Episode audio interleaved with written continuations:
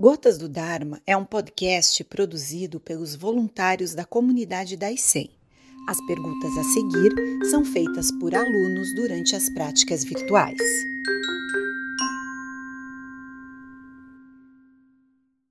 Monge Gensho, na história alegórica do menino sem nome relatada por mestre Keizan, de que forma a mente do peregrino continua no filho da lavadeira?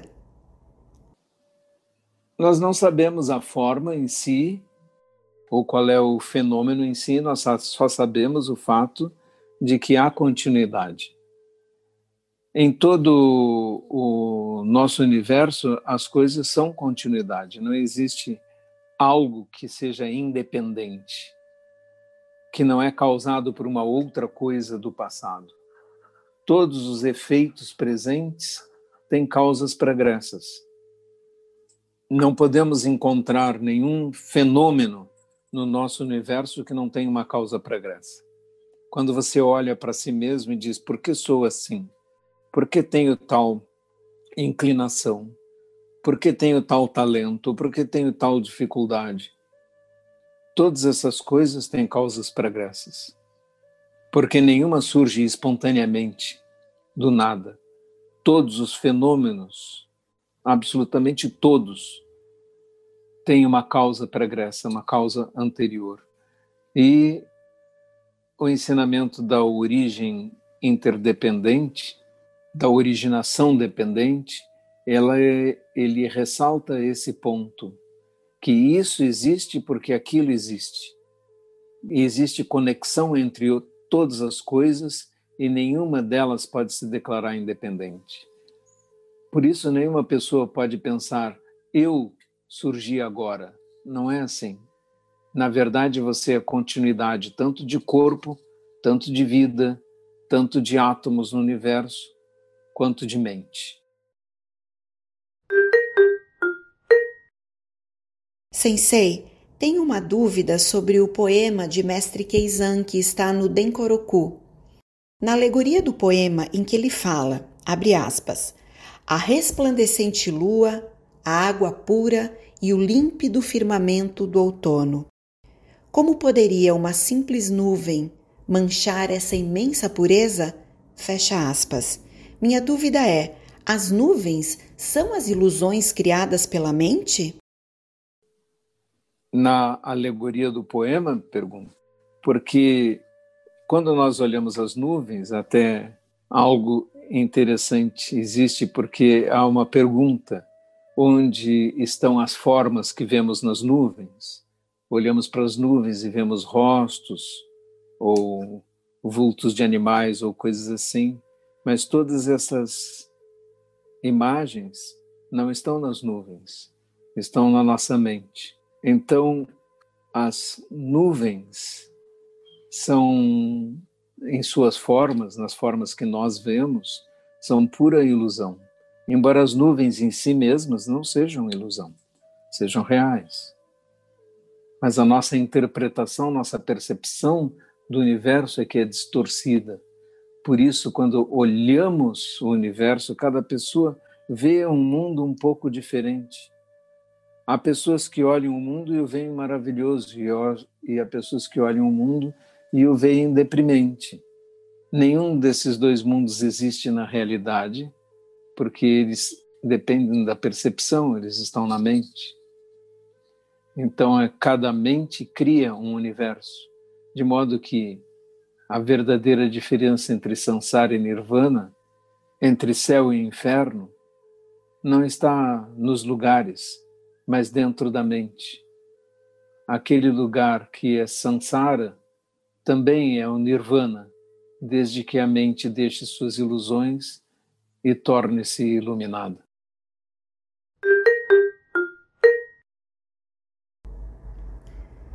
Gensho Sensei, se a mente e o karma vão trocando de corpo, em algum momento a mente e o karma estarão sem corpo, sem forma temporária ou até definitiva?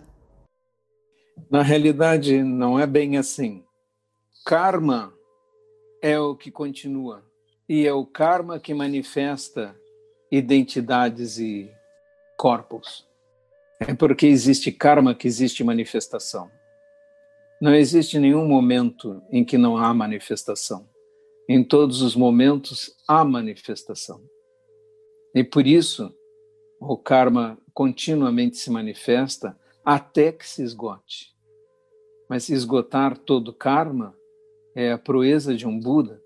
É pense também que se o eu for completamente abandonado, não há onde novo karma aderir. Por isso, um Buda ainda sofre consequências de karma passado, mas não produz novo karma, porque não está agarrado a uma identidade ao qual o karma possa aderir.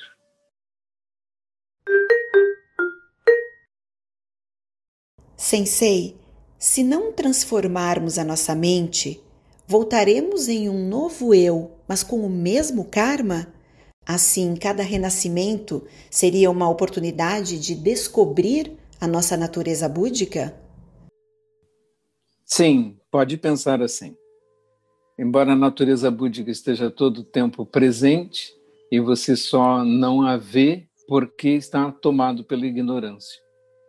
E como o karma está continuamente se manifestando, a manifestação é uma oportunidade.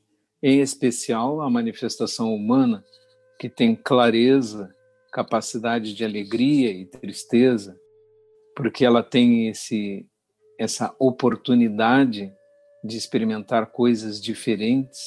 Então a natureza humana faz com que a manifestação humana faz com que procuremos o Dharma. Se temos vidas extremamente deliciosas, prazerosas, perfeitas, então se não houver nenhum aspecto de sofrimento, então não há procura pelo Dharma. Por isso, os devas, o mundo dos devas, é difícil para os Budas ensinarem, porque tudo está tão prazeroso, tão bom, que eles não procuram o Dharma. E assim, esse karma magnífico dos devas acaba se esgotando e eles decaem para mundos inferiores. Essa é a narrativa alegórica que aparece sempre nos sutras. Mestre, há relação entre a dimensão suprema e o vazio? O vazio é a característica de todo o universo de não haver um eu inerente em coisa alguma. Todos os eus são construções. Na dimensão suprema, todas as coisas são uma só. E fazer distinção de eus separados nela seria um grande engano. Prezado Sensei, o senhor poderia falar um pouco sobre Alaya Vijnana?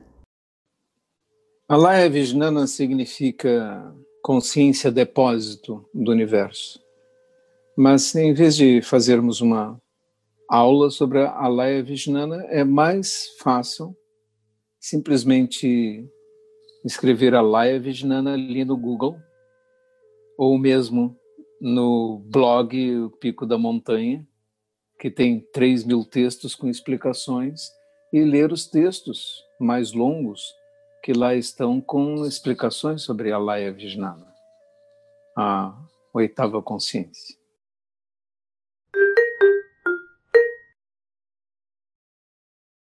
Monge Gensho, que natureza é essa que se manifesta e que é completamente vazia? É simplesmente a natureza a natureza de como as coisas são, não fazemos considerações a respeito disso, aceitamos que é assim.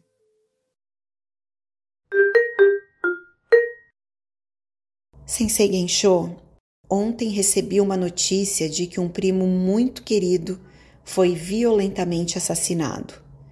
O senhor poderia ajudar a entender melhor uma situação assim, para que nos auxilie em nosso despertar? Na verdade, o fato de estarmos no mundo humano nos sujeita a uma enorme quantidade de acontecimentos, alguns deles são trágicos. acontecimentos que sucedem apesar dos nossos desejos, alguns acidentais, outros outros propositais, outros kármicos, outras retribuições kármicas de vidas passadas. Se nós compreendermos isso, saberemos que a vida humana é como um relâmpago, como o orvalho da manhã que logo desaparece. Surgimos e desaparecemos. Porque nascemos no mundo humano, estamos sujeitos a muitos acontecimentos assim. E mesmo vários dos mestres de quem estamos estudando biografias foram assassinados. Nagarjuna foi assassinado. E quando ele foi assassinado, perguntaram seus discípulos, quando o encontraram esfaqueado, lhe perguntaram quem fez isso. E ele disse: Fui eu mesmo. Eles disseram: Mas nós sabemos que não foi o Senhor. Nos diga, quem fez isso? E ele disse: Fui eu mesmo com o meu karma passado que atraí essa circunstância. Se eu disser quem fez, vocês o odiarão e perseguirão, e esse karma não terá fim. E faleceu sem dizer quem o havia matado. E essa é uma grande lição da vida de Nagarjuna.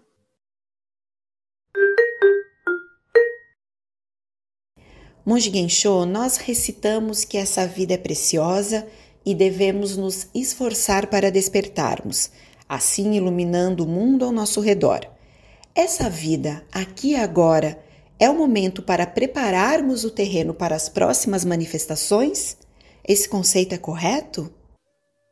De um ponto de vista relativo, sim, porque podemos nos preparar para próximas manifestações. Mas, do outro lado, o Zen é uma escola instantaneísta que diz que nós podemos despertar aqui e agora.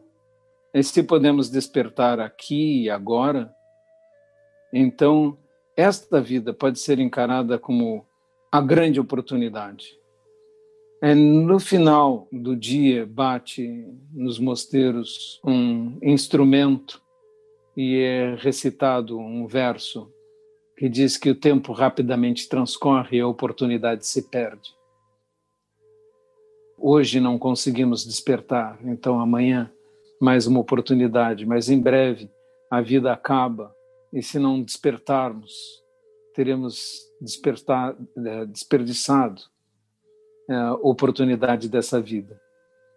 É por isso vários mestres do passado dizem que devemos praticar como se nossos cabelos estivessem pegando fogo, porque há que haver um sentimento de urgência em relação à libertação, sob pena de simplesmente ficarmos repetindo vidas semelhantes.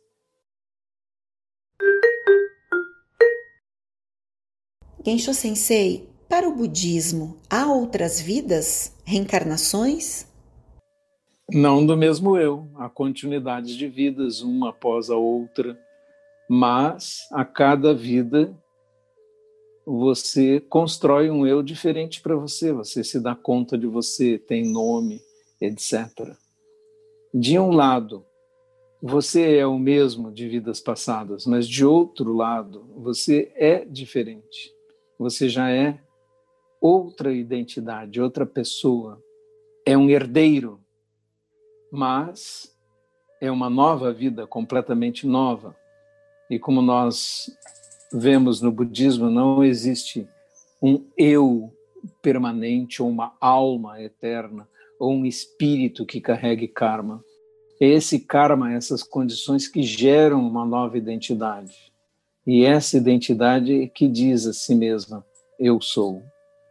Então, de um lado, somos a mesma pessoa, de outro lado, não somos, porque é outra identidade. É como se tivéssemos nos manifestado de novo, uma nova oportunidade, completamente renovada, sem memória do que aconteceu no passado, que é uma grande libertação.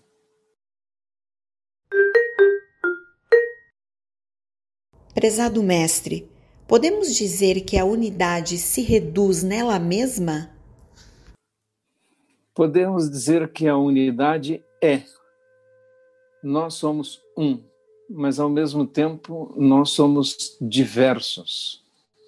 E nós temos uma existência aqui agora que se caracteriza pelo fato de sermos diversos, de olharmos os outros, de nos sentirmos separados, etc.